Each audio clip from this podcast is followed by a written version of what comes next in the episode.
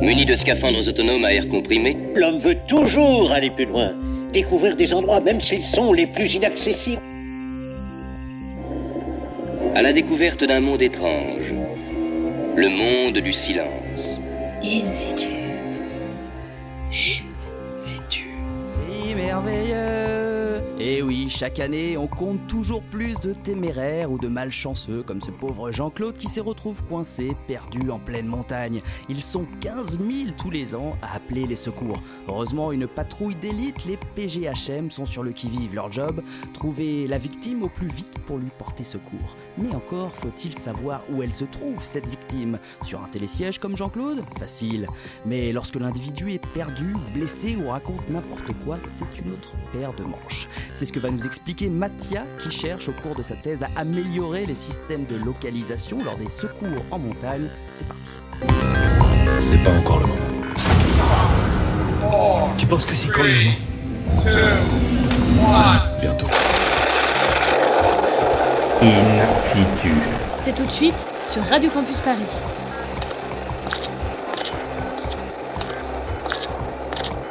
Bonsoir à tous, Florent est à la réalisation, le teasing des chroniques. Salut Charlotte Salut. Et moi, je vais vous présenter un peu les différentes euh, situations qui peuvent arriver quand des personnes euh, appellent les secouristes. Très bien. Et notre invité, Mathia Bunel. Salut Salut. Ça va? Ouais, ça va. Alors tu es doctorant en géomatique dans un laboratoire de l'IGN, l'Institut national d'information géographique et forestière, et tu travailles sur les raisonnements spatial imprécis. Tu nous expliqueras ce que c'est au cours de l'émission. Le contexte de tes travaux, ce sont donc les secours en montagne. Plus de, plus de 15 000 demandes de secours, comme je disais tout à l'heure, en montagne sont recensées annuellement en France. Est-ce que tu peux nous donner des exemples de, de- de situations, d'accidents? Bah, des exemples d'accidents, il y en a. En fait, c'est. euh, Étant donné qu'il y a 15 000 interventions par an, il y a énormément de types d'accidents. Mm. Ça va de l'accident dans les stations de ski, qui en général sont gérés par les pisteurs, donc par les services des pistes. Mais euh, dans certains cas, euh, les secouristes en montagne, donc le PGHM ou les CRS de montagne, euh, sont amenés à intervenir. Il y a aussi des cas où bah, les secouristes doivent aller récupérer des personnes qui sont perdues en montagne, des personnes qui sont blessées en montagne, que ce soit en hiver ou en été. Donc il y a beaucoup de, beaucoup de cas possibles. Et alors, faut, expliquer. euh, La, majorité des accidents sont des accidents qui se passent dans les, dans les domaines skiables ou en dehors des domaines skiables? Alors, évidemment, euh, c'est corrélé au nombre de pratiquants, donc la plupart des accidents sont ceux qui se déroulent en, domaine skiable. Mais euh, pour les secouristes, c'est pas les plus compliqués à traiter, puisque comme je disais, ils sont pris en charge par les, par les pisteurs. Et parfois, les secouristes sont amenés, donc le PGHM et les CRS sont amenés à évacuer ces personnes-là. Mais c'est cas, des cas qui sont assez faciles à traiter, dans le sens où il n'y a pas de, pas de souci pour euh, localiser la personne. Tu as euh, parlé de, de PGHM, donc euh, le peloton de la gendarmerie euh, en haute montagne, sont des, donc des, des- des militaires hein, du, du- du ministère de la Défense qui interviennent en dehors des, des domaines euh, skiables. Le profil de, de- de- de ces secouristes? Euh, je ne sais pas particulièrement, je sais pas s'il y a un profil particulier. Enfin, ce sont des gens qui ont déjà une bonne connaissance de la montagne.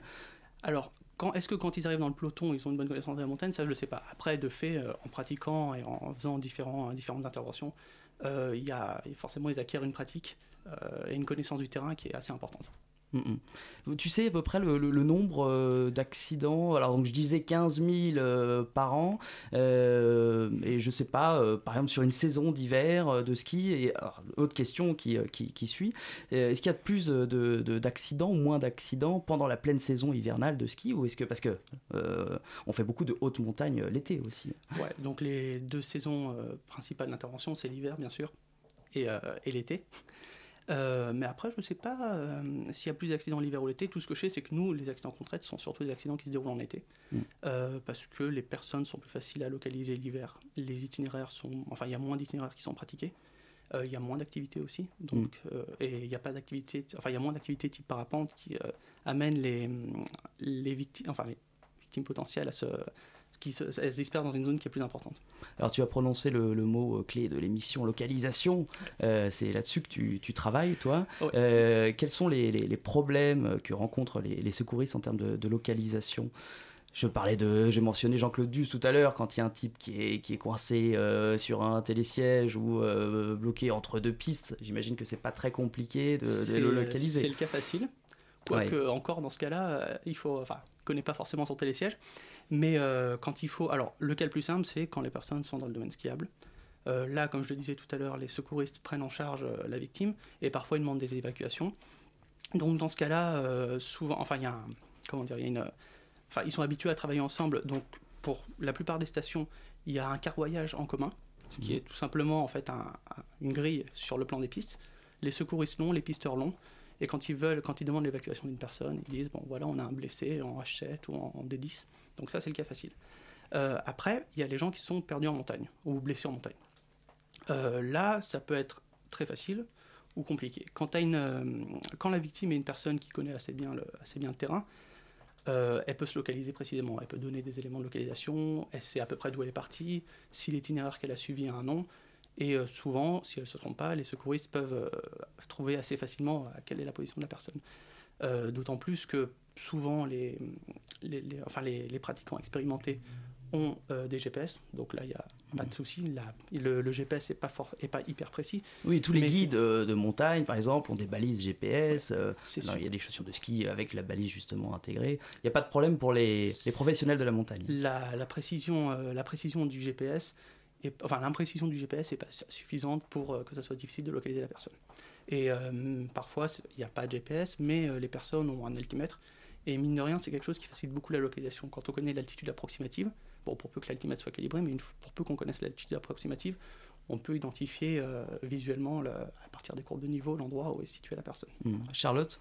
Est-ce que ça peut arriver qu'un GPS fonctionne pas, enfin hors problème technique, je veux dire, qu'il y ait des endroits qui, pour telle ou telle raison, euh, n'est pas localisable par GPS Hmm, pas à ma connaissance, mais peut-être. Je Et euh, les, les GPS fonctionnent parce qu'il il doit y avoir beaucoup de- d'accidents, de, surtout l'été, euh, dû à des avalanches. Euh, les balises GPS. L'hiver. Surtout l'hiver. L'hiver, pardon, j'ai dit quoi? Été? L'été, oui. Bon, hiver. Oui, bah, l'été. Il y a peut-être des, des balises GPS euh, à la plage pour les noyades, j'en sais rien. Euh, Il y a des balises Argos. et balises Argos, voilà, c'est autre chose. Euh, ah, mais du coup, vous avez fait, vous m'avez fait perdre le fil de, de ma question. Euh, oui, euh, ju- ju- jusqu'à euh, euh, euh, surface de, de- de- de neige euh, ça peut, ça peut, ça peut fonctionner euh, ce type de balise, euh, 3, 5 mètres, 10 mètres. euh. Tu prévois pour tes vacances, là, pour quand tu vas faire du hors-piste? Oui, voilà. Bon, ça, je voulais le dire un peu après. Je pars au ski dans, dans quelques semaines, donc euh, c'est pour ça. Euh, J'espère que tu convaincras pas de, de- de ne pas partir. J'avoue que j'en ai aucune idée de la profondeur sur la, Oui. la utilisable, mais euh, ce qui est sûr, c'est que la personne qui est sous une avalanche, elle va pas pouvoir utiliser son GPS. Et euh, autant, donc euh, je peux pas, je peux pas dire quelle est l'efficacité du dispositif, enfin quand tu es dans des situations un peu dangereuses et s'il y a des, des zones sur lesquelles ça ne marche pas. Euh, mais ce qui est sûr, c'est que ça demande une petite manipulation. Il faut arriver à, ident- enfin, à trouver les coordonnées de la position, il faut les transmettre aux secouristes, et parfois pour les personnes qui sont blessées, ça peut être difficile. D'où tu viens? Tu as fait des, des- des études. Est-ce que tu es montagnard déjà à la base? À la base, je suis briançonné. D'accord, donc, Donc, euh, rien à voir. Bon, et euh, c'est pas très loin, mais enfin, euh, et comment t'en es venu justement à t'intéresser à ce, à ce domaine d'études? Ah bah, en fait, j'ai euh, un peu par hasard, puisque j'ai postulé à une offre, à une offre de thèse, Mm. qui était donc sur un projet, euh, un projet ANR, qui est le projet Choucas, dont on va un peu parler après. Mais... Oui. Et donc, du coup, j'ai postulé à un sujet qui était tout fait, puisque avant, j'avais travaillé, euh, à la base, je suis géographe, et j'ai travaillé sur des problématiques démographiques. Après, j'ai travaillé sur des problématiques euh, de géographie euh, maritime. Et après, j'ai postulé à l'hygiène, donc euh, j'avais plutôt un profil de, de méthodologiste plutôt que, plutôt que thématicien, en fait. Bon, on va faire une petite pause et on va en venir à tes, à tes études un peu plus précisément, et notamment sur le, le projet Choucas, qui est un oiseau un- à la base, Ouais. un, un corbeau. Et, mais aussi, j'ai vu que c'était le. Euh, ah, je sais plus, un indicatif euh, Ouais, de, la radio. Ouais, t'as vu, j'ai bossé un peu. euh, Ouais, mais non, c'est quoi ça, le- exactement Bon alors, euh, en fait, le chouca, c'est un oiseau qui est souvent confondu, enfin qui est, c'est souvent, en fait, c'est le chocard qui est souvent Ouais. appelé le chouca des tours. à- qui est- il y a un- enfin, il y a une confusion des termes. Et euh, l'oiseau avec jaune, c'est le chocard, et euh, bon, il est souvent appelé chouca. Et c'est un oiseau qu'on croise beaucoup en montagne, le chocard, mais qu'on appelle chouca. Voilà. On Ouais. va pas parler de l'oiseau, mais on va parler de ton projet Et d'études. c'est aussi, pardon, euh, c'est aussi l'indicatif euh, radio des pilotes euh, de C-145, donc l'hélicoptère qui sert principalement au secours en haute montagne. À tout de suite.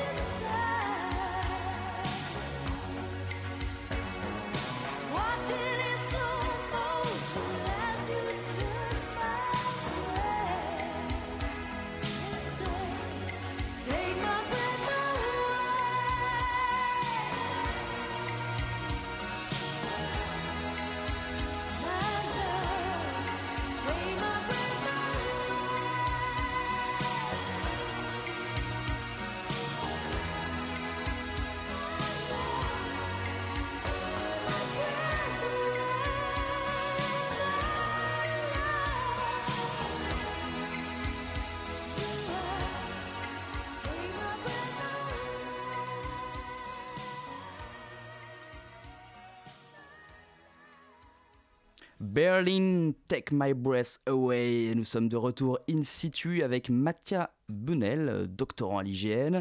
Mission sauvetage en haute montagne ce soir. Attention. In situ, au cœur de la science. Sur Radio Campus Paris.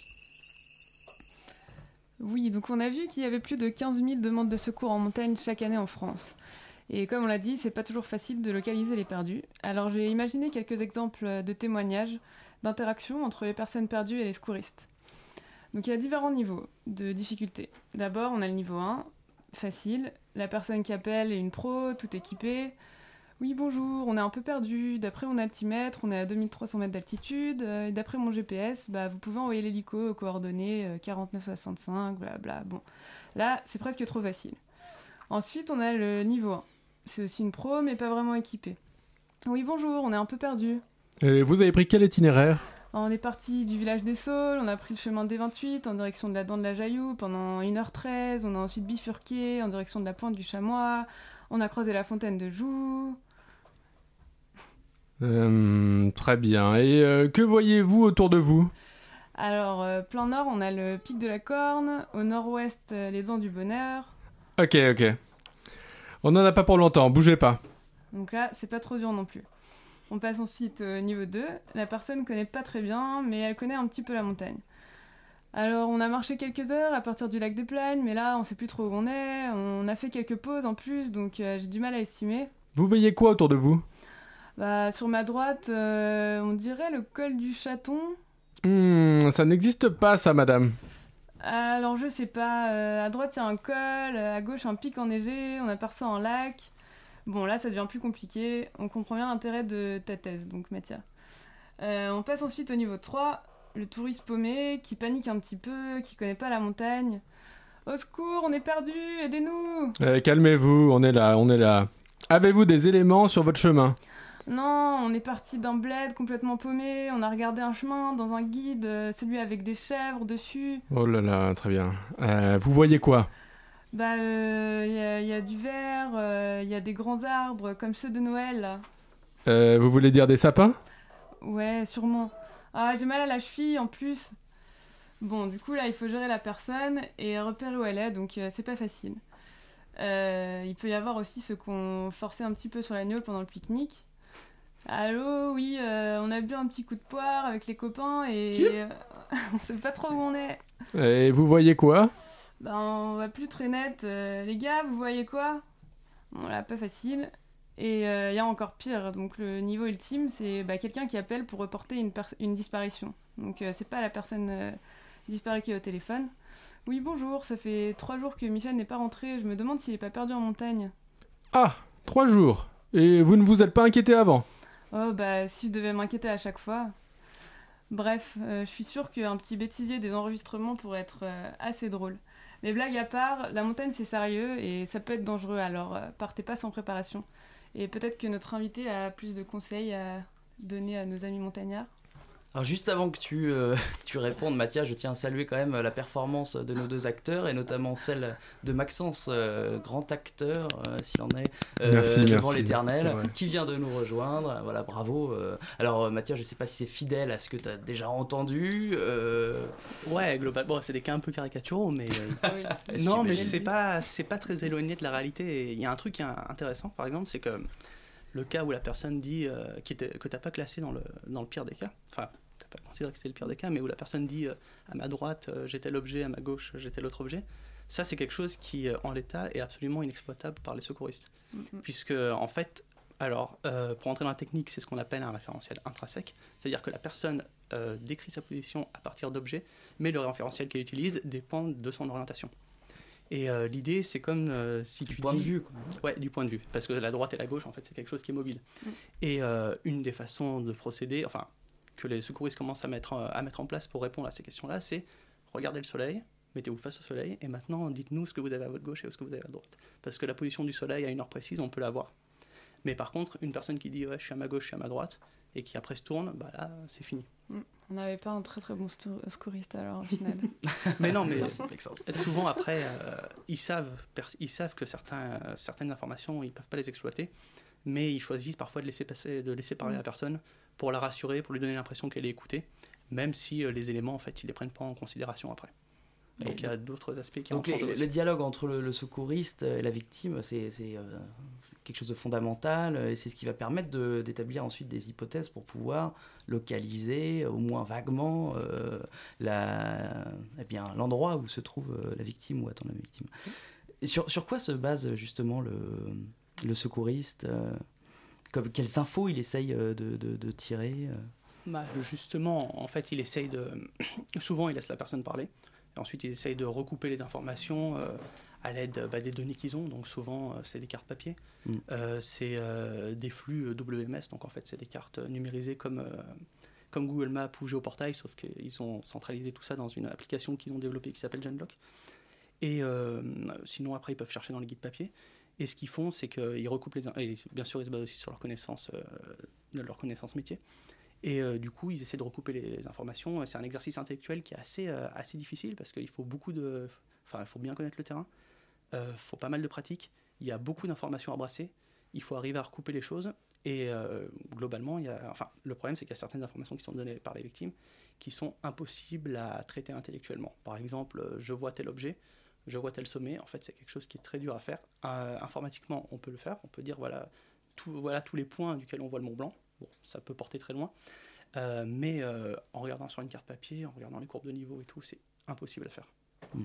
Et puis ça dépend aussi de la situation de la victime, si elle est blessée, si Ouais. voilà, il peut avoir Alors, aussi euh, des, des, des moments d'absence, de démence, de je sais pas Ouais. quoi. ouais. Quand je dis qu'on sait le modéliser, euh, Mm. c'est en, enfin, si après il faut prendre en compte la hauteur de la victime et le sursol, donc en fait Mm. le couvert végétal, choses comme ça, ça complexifie pas mal la tâche. Charlotte Est-ce qu'il y a des moyens quand même d'estimer la- l'altitude de la victime en fonction de, je sais pas, de la végétation ou de ce genre d'indices Euh, oui, mais après ça c'est des connaissances expertes, mais par exemple, tu sais qu'à partir d'une certaine altitude, en fonction de l'orientation, il n'y a plus de végétation. Mhm. Mais euh, je ne sais pas si les secouristes utilisent ce genre de ce genre d'indice. Mais je pense que dans les cas extrêmes, ça doit arriver. Euh, un autre un autre truc, c'est que c'est une façon qu'utilisent les, enfin, une façon que tente à systématiser, enfin, un processus que tendent à systématiser les secouristes, notamment grâce à l'application Genlock, c'est d'utiliser euh, les GPS des smartphones.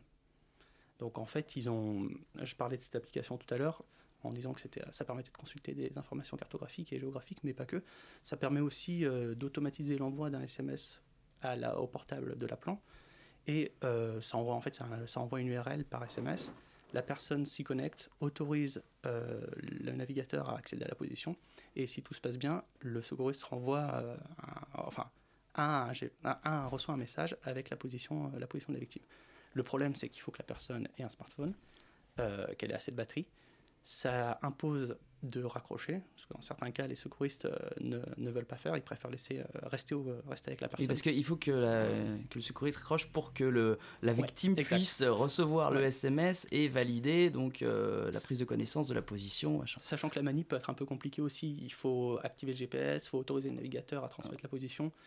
Donc, euh, et après, il faut rappeler le secouriste. Mais bon, c'est quelque chose qui est, qui est faisable, euh, donc euh, c'est toujours mieux quand même d'avoir, euh, j'imagine, un smartphone euh, avec de la batterie. Euh. Et puis j'imagine qu'il n'y a pas aussi, euh, enfin, il faut qu'il y ait du réseau en plus, ça doit pas un- être euh, le cas euh, en permanence. Oui, mais après, tu peux pas appeler. euh, Ouais. Mais dans le cas où c'est un tiers qui appelle, ouais, c'est totalement impossible. Mais c'est une application qui marche, c'est une application qui marche, euh, qui marche pas mal et euh, qui, en fait, a- au début a été développée euh, par un secouriste au PGHM de Grenoble. Et euh, c'est quelque chose après qui, s'est, euh, qui est un peu essaimé partout dans les PGHM et aussi chez les CRS de montagne. Et euh, ça a permis de résoudre pas mal de cas. Et nous, on travaille, enfin, moi et le projet dans lequel, dans lequel je m'inscris, on travaille sur les autres cas, ce qu'on peut pas identifier. Hmm, on y viendra euh, juste après. Donc là, pour l'instant, les secouristes, euh, donc ils posent des questions pour recueillir des informations visuelles, euh, Ouais. qui permettent de déterminer donc euh, le- l'endroit, l'altitude, etc. Tout ce qu'ils savent exploiter. Ouais. Euh, donc il y a le smartphone, euh, donc euh, la, localisation GPS euh, via le smart- smartphone. Est-ce qu'on peut euh, utiliser aussi les, les antennes téléphoniques euh, Alors oui, on peut, mais euh, c'est moins efficace que le GPS. Déjà, il y a plusieurs raisons. c'est que les secouristes ne peuvent pas avoir accès directement euh, à la- l'antenne de rattachement euh, de, de l'appelant. Il faut passer par une procédure judiciaire. Je ne connais pas vraiment le détail, mais je sais qu'il faut, demander, il faut passer par une procédure judiciaire qui prend, ça peut prendre plusieurs dizaines de minutes, et qui impose à l'opérateur de donner cette information. Ensuite, une fois que l'opérateur leur transmet l'information, ils ont l'antenne de rattachement du téléphone. Sauf que trouver la position d'une personne à partir de l'antenne de rattachement, c'est quelque chose qui est assez compliqué parce que c'est pas du tout, euh, ça marche pas du tout par proximité. Mm. Le téléphone, ton, ton téléphone va pas forcément se, se rattacher à l'antenne, à l'antenne téléphonique la plus proche. Euh, surtout en montagne où en fait à cause de la, enfin, de la propagation des ondes, il peut y avoir des, des faisceaux d'ondes qui s'entrecroisent. Et par exemple, une, une antenne située à flanc de vallée sera captée de l'autre côté de la vallée, à potentiellement 500 mètres, mais on la captera pas au fond de la vallée, alors qu'elle est plus proche. Et donc il y a des systèmes comme ça qui font que c'est assez compliqué d'avoir, euh, de- d'identifier la position à partir de l'antenne. Et d'ailleurs, les opérateurs ont des modèles euh, de propagation des ondes assez, assez performants qui mettent à jour tous les jours en fonction des conditions climatiques, et etc. Donc c'est assez compliqué, euh, c'est exploitable, mais c'est assez compliqué. Donc en fait, il n'y a pas beaucoup de moyens. Enfin, je sais pas si ça vous, si ça vous étonne, vous, si ça vous surprend, mais c'est vrai. De, Je pensais que c'était plus facile de, géolocaliser, moi, une personne. Donc en gros, si on se perd, euh, je sais pas, sur. euh, en montagne, qu'on connaît pas son iti- l'itinéraire qu'on a emprunté, si on connaît pas la montagne, si on n'a pas de téléphone, et si en plus on se blesse, on a très peu de chances d'être retrouvé. Ça te refroidit pour tes vacances. hein. Bah oui, et là finalement, euh, bon moi c'est dans le Jura, c'est la petite montagne, mais d'ailleurs c'est une bonne question. En général, les interventions ont lieu en haute montagne, moyenne montagne. Est-ce que Alors, les PGHM, c'est les pelotons de gendarmerie haute montagne, donc ils interviennent euh, en Ouais. haute montagne. Et après, tu as les, les PGM qui sont les pelotons, les pelotons de gendarmerie de montagne Hmm. qui interviennent donc en basse montagne et moyenne montagne. Et Oui. du coup, Parce qu'il peut y avoir des accidents, même à 1000 mètres. euh, Oui, et puis bien on sûr, peut bien se sûr. on se, se, aussi euh, ces- dans ces endroits-là. Euh, Maxence, tu avais l'air de. Oui, euh, moi j'avais envie de comprendre un peu plus ce que tu faisais précisément, c'est-à-dire que l'objectif, on est d'accord, c'est de faire en sorte que le secouriste puisse localiser mieux la personne. Et donc toi, ce que tu produis, ça va être des algorithmes qui vont traiter les informations reçues ou comment ça se passe exactement? On, tu réponds juste après une pause musicale. À tout de suite.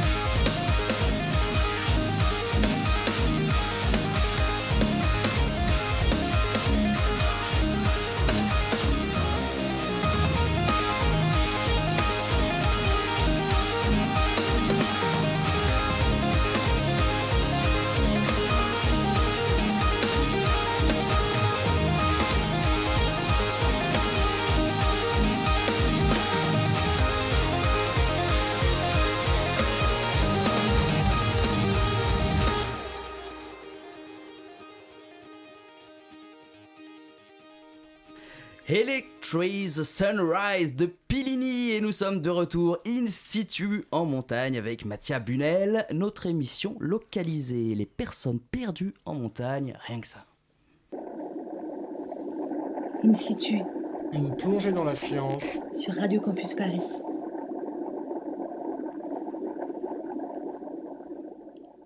Alors Mathias, je vais euh, reprendre la question euh, que t'as posée euh, Maxence juste avant la pause.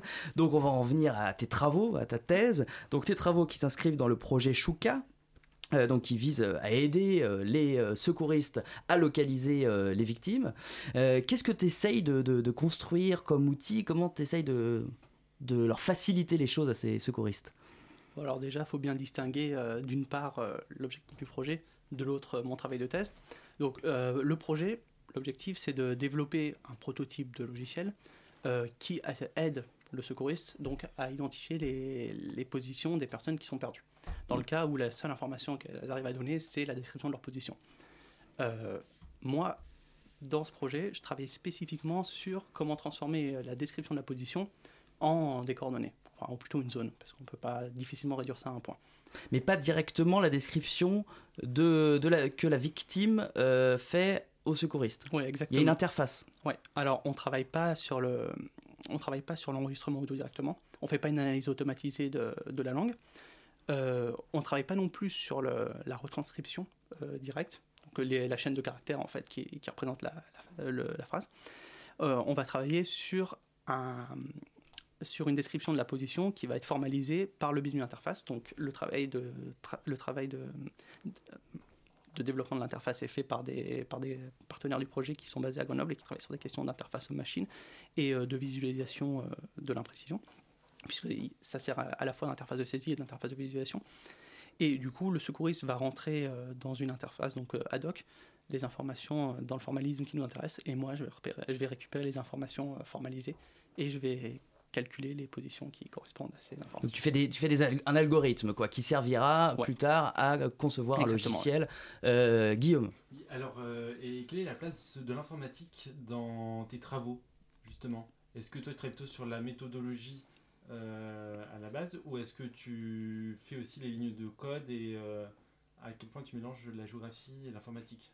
Bah, je développe euh, mes algorithmes, mais euh, le gros du travail, c'est pas un travail de développement, c'est plutôt un travail de conceptualisation des algorithmes.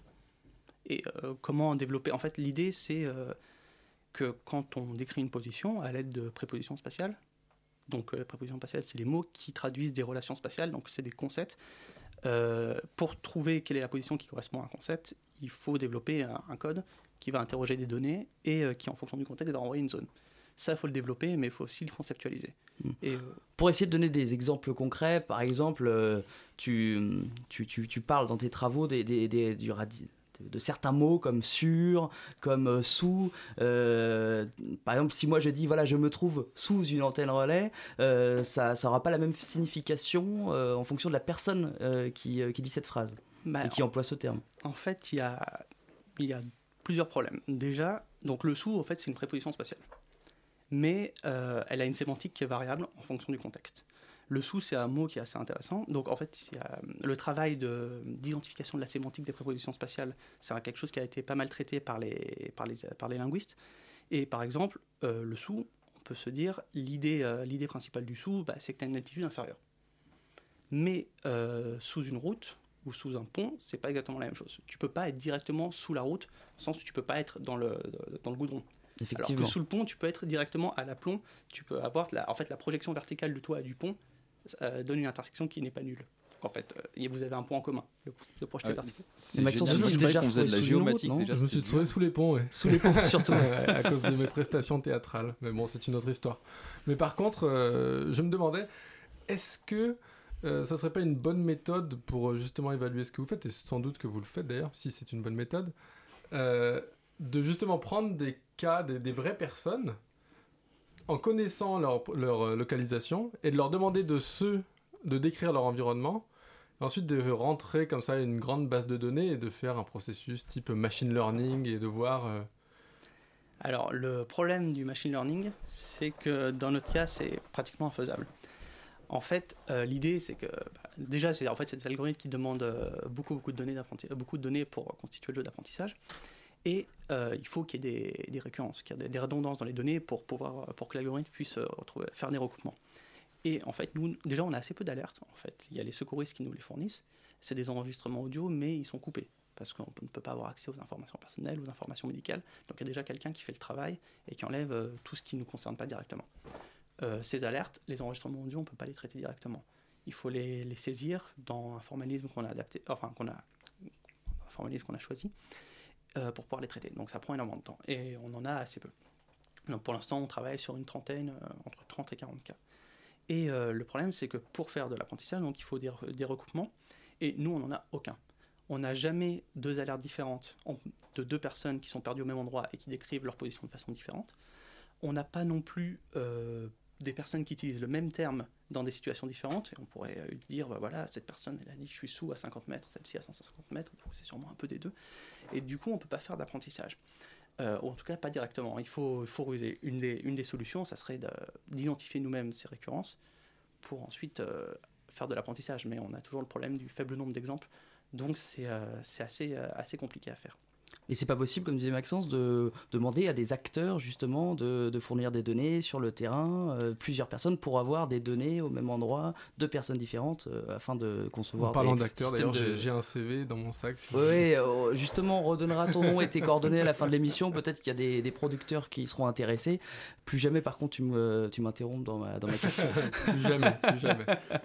Donc, euh, ouais, c'est possible de faire des. Alors, euh, c'est possible, mais ça pose plein de problèmes. Euh, une des façons enfin, un, des sujets sur lesquels j'ai travaillé, moi, c'était euh, l'élément de localisation. Donc, euh, je suis sous une ligne électrique.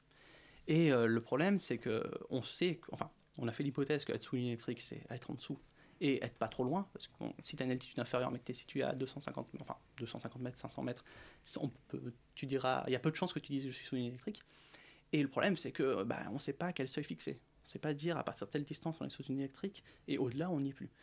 Et euh, une façon de procéder, ça aurait été bah, de mettre des gens sur le terrain et de leur demander bah, vous êtes sous une ligne ou pas? Mm. Le problème, c'est que il faut déplacer les gens. Il faut leur dire voilà, vous êtes sous une ligne là, et après vous, tu, la- tu décales la personne de 5 mètres, et là vous êtes toujours sur une ligne, etc. etc. Le problème, c'est que là, tu introduis pas mal de biais parce que tu poses plusieurs fois la question à la même personne, euh, tu changes assez peu, il y a le. A- donc c'est assez, compliqué. Donc il faut utiliser plusieurs personnes et leur poser la même question. Mais du coup, ça pose plein de problèmes euh, de répétition des questions, de choses comme ça, et aussi de, contexte spatial. Euh, la distance à une électrique, enfin la distance à laquelle on considère qu'on est proche d'une électrique, elle est, rien ne nous dit qu'elle n'est pas valable uniquement dans le, pour l'instance, donc la ligne électrique qu'on aura utilisée. Hmm. Si c'est plus montagneux, si c'est plus escarpé, ça peut être différent. Donc c'est assez dur à, c'est quelque chose qui est très dur à faire, et c'est un des, des gros problèmes de ma thèse. C'est, euh, on a des méthodes pour le spatialiser, mais il faut fixer des seuils. Et ces seuils, pour l'instant, euh, bah, on ne sait pas vraiment comment faire. On a des pistes, mais euh, on n'a pas de méthode fixe. Florent, tu as deux minutes pour nous faire la synthèse de ce qu'il vient de nous dire. Ouh là là, euh, moi je voulais poser une question. Bon, tu le feras après alors. Euh, Ou à la prochaine émission, vois, pour que les gens puissent nous suivre. Vas-y. Alors la première c'était, je voulais poser euh, parce que là on est dans les parties, on a le droit de prononcer les gros mots. Euh, on me paraît qu'on parle de géomatique et moi je sais pas ce que c'est que la géomatique. Ouais, alors la, géomatique, c'est euh, c'est une discipline assez peu connue, c'est vrai. Et euh, alors, le mot, c'est la contraction de géographie informatique. Bon, La géographie, tout le monde sait plus ou moins ce que c'est. L'informatique aussi. Et donc, la géomatique, en fait, c'est la discipline qui travaille sur la représentation, l'informatisation de la représentation du territoire. Donc, en fait, on a la géographie, c'est la discipline, la science, euh, science sociale qui traite des territoires. Et euh, la, question que, se- la posent les géomaticiens, c'est comment on décrit ce territoire? Quelles données on utilise pour le représenter? Comment on va stocker ces données? Donc ça, c'est des problématiques plus proches de l'informatique. Euh, comment on va conceptualiser le territoire? Comment on va créer des bases de données? Comment on va les traiter? Et c'est pour ça qu'il y a un, gros labo de, de géomatique à l'hygiène, puisqu'en fait, c'est des questions qui sont hyper importantes pour l'Institut, puisqu'elles rentrent directement dans le processus de fabrication des cartes euh, et dans le processus de fabrication des bases de données qui sont ensuite euh, qui sont des produits de l'hygiène autre que les cartes. Merci. Je suis sûr que personne ne savait ce qu'était la géomatique. Eh bien, euh, si, dans- sur cette figure-toi table. que j'ai fait mes études Charlotte, à vas-y, l'université je t'en prie pour la question. Sherbrooke. Au Québec, connu pour son laboratoire de géomatique. D'ailleurs, un salut à nos amis québécois qui ne nous écoutent pas. Fais parce que j'ai une troupe de fact-checkers euh, derrière qui vont nous dire dans quelques minutes si ce que tu dis est vrai ou faux. Charlotte, pose ta question, je t'en prie. multiples talents. Euh, oui, du coup, moi j'avais une question parce que là, tu as pas mal parlé de l'interface donc utilisée par les, les secouristes, mais j'imagine qu'il y a aussi toute une partie euh, de juste de récolte de données. En fait, vous, vous avez, il n'y a pas des cartes de tout le territoire français ou toutes les montagnes françaises, j'imagine, non? Euh, si. Ah ouais, ça, c'est détaillé. euh, En fait, ça vous dépend. n'avez pas besoin euh, d'acquérir d'acquérir plus de données tu, Bah, S'il y a des éléments quand même euh, qui, qui manquent sur les cartes, euh, j'ai pas les arbres, les choses comme ça, euh, Ouais. et- Ouais, c'est évidemment, quand quelqu'un nous dit voilà, euh, il y a un arbre en face de moi, on n'a pas de carte qui disent voilà, il y a- y un la- arbre à, ce niveau-là. Donc cartes. les cartes sont pas assez euh, précises à ce niveau-là. Ouais. En fait, déjà, il faut distinguer deux trucs. Il faut distinguer la carte papier qui est... et euh, les bases de données géographiques qui sont derrière. Enfin, pas tout le temps. Euh, pendant longtemps, l'IGN, les cartes papier, c'était des cartes qui étaient euh, des, saisies, euh, des saisies à partir d'orthophotos, enfin des orthophotographies aériennes. Donc en fait, c'est des images aériennes prises par avion qui ont été corrigées pour que, euh, corriger les déformations de l'objectif et qu'on puisse attribuer à chaque pixel une coordonnée. Donc en fait, on connaît la position de l'avion quand il prend la photo, les déformations, et on peut dire voilà, c'est tel pixel, c'est telle coordonnée avec une précision de temps. Ça, c'était avant. Maintenant, euh, l'IGN a, entrepris la construction d'une base de données qui s'appelle la BD Topo et qui est une composante d'un ensemble de bases de données qui s'appelle le RGE, qui est le, référence, référentiel à grande échelle, qui décrit le territoire français de manière exhaustive. Euh, il y a plusieurs composantes. Donc il y a le RGE Alti qui est euh, l'altitude. En fait, on peut savoir avec une précision variable la- l'altitude de n'importe quel point du territoire français. Et il y a la BD Topo qui est une base de données vectorielle, c'est-à-dire que les objets sont représentés sous forme d'un ensemble de points qui sont reliés pour former des lignes ou des, ou des polygones.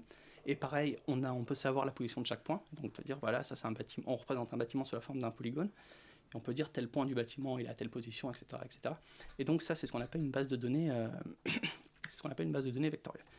Euh, la BD Topo, c'est une base qui est assez précise. Elle a une précision qui, je crois, est de l'ordre du centimètre, qui est exhaustive, qui couvre tout le territoire français et qui est cohérente. Ça veut dire qu'il y a des spécifications de saisie et euh, elles sont respectées sur tous les départements. Le problème de cette base de données, c'est qu'elle a à l'origine été créée pour euh, remplacer le processus de dessin manuel des cartes. Et donc, elle a, un, elle a un point de vue, les spécifications en fait sont la représentation d'un point de vue, elle a un point de vue qui est très carto. C'est-à-dire que la BD Topo représente presque ce qu'on voit d'avion. Et donc, on a les bâtiments, on a les lignes à haute tension, on a énormément de choses, mais on va pas avoir beaucoup de sémantique derrière. C'est-à-dire qu'on va avoir un bâtiment, on va savoir d'où il vient, on va savoir quelle est sa précision, on va savoir quelle est sa hauteur, euh, mais on va pas savoir ce que c'est. On va pas savoir son nom, on va pas savoir des choses comme ça. Et du coup, euh, dans notre cas, il manque des informations. Alors, par exemple, euh, ça identifier quels sont les bâtiments qui correspondent à des gares de téléphérique, ça on les a pas. Ou plus compliqué, les vallées. Euh, les vallées, les versants, ça c'est des choses qui n'e- qui n'existent pas dans la base de données. On a une représentation euh, de l'altitude du territoire sur tous les points, et donc un- une idée de la morphologie du terrain, mais on ne sait pas, on peut pas dire ce qu'est une montagne. Pour les montagnes, par exemple, on a ce qu'on appelle un thème. En fait, c'est une catégorie de, de données dans la base de don- dans la BD Topo, euh, qui est le thème orographie. Et dans le thème orographie, il y a deux couches, deux types de, de données différentes. Il y a la couche oronyme et il y a la couche, je crois qu'elle s'appelle ligne de crête. En fait, c'est les découpages euh, des lignes de crête. Et euh, la couche oronyme, c'est des points et des noms. Et en fait, dans la BD Topo, une montagne, c'est. Enfin, la façon dont est représentée une montagne, c'est juste un point et un nom qui est associé. Et en fait, c'est quelque... modéliser une montagne, c'est quelque chose qui est très dur parce que ça s'arrête où une montagne, ça commence où? Une vallée, pareil, un versant, etc. Et c'est des objets qu'on utilise pour se repérer assez Mm. facilement. Donc toutes les. euh, je t'arrête parce que le, le- le temps, le temps file un peu et on rentre dans des détails. euh, Je pense que les, beaucoup de gens vont nous perdre. Maxence nous a sûrement déjà perdu, d'ailleurs. Mais ce qui t'explique, c'est que les modélisations sont pas suffisamment précises et on ne peut pas les relier aux descriptions euh, des victimes euh, pour l'instant. C'est compliqué. C'est pour ça qu'il y a des chercheurs dans le projet qui travaillent à la question de l'enrichissement des données. C'est bah, en fait comment on complète les bases de données avec des données métiers. Et donc cet outil, ce que j'imagine que bon, ce sont des recherches euh, que tu mènes sur le, sur le long terme. Je pense qu'avant d'avoir un outil, qu'un qu'un outil sorte, il va passer plusieurs, plusieurs années. Euh, justement, tu as une vision, tu as un calendrier, tu sais à peu près quand est-ce que va sortir ce, ce- ce nouvel outil qui aidera les euh, secouristes à localiser plus facilement les victimes? Alors nous, on travaille sur le développement d'un prototype en, Mm. tant que, en tant que chercheur et pas vraiment sur l'outil final. Donc après, on travaille. le- L'objectif du projet, c'est d'aboutir euh, à ça. Et puis euh, évidemment toutes les recherches qui y sont associées, qui sont aussi des, des résultats. Et euh, donc, euh, je crois que c'est dans un an et demi, deux ans le- l'aboutissement du projet. Mais c'est qu'un prototype. Charlotte. Et ce prototype, vous l'avez déjà fait tester à des secouristes ou, ou vous allez le faire tester par des secouristes? Euh, on va le faire tester, mais pour l'instant, c'est encore en développement. On a chacun, pas- chaque partenaire travaille de son côté et on met les choses euh, bout à bout. On mettra les choses bout à bout au, fil- au fur et à mesure du. Mais il y a des gens qui travaillent spécifiquement sur la mise euh, bout à bout de toutes les différentes briques sur lesquelles on travaille. Petite pause, on va se reposer un peu euh, les méninges et on se retrouve juste après cette musique.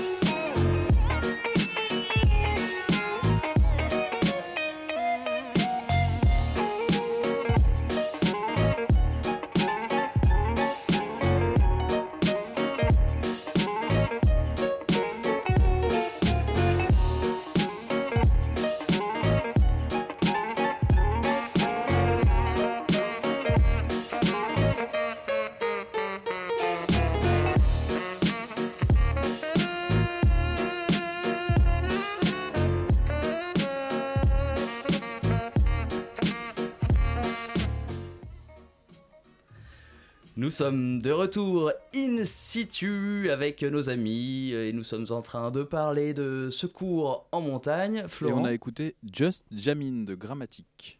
In situ Un souffle de science sur Radio Campus Paris.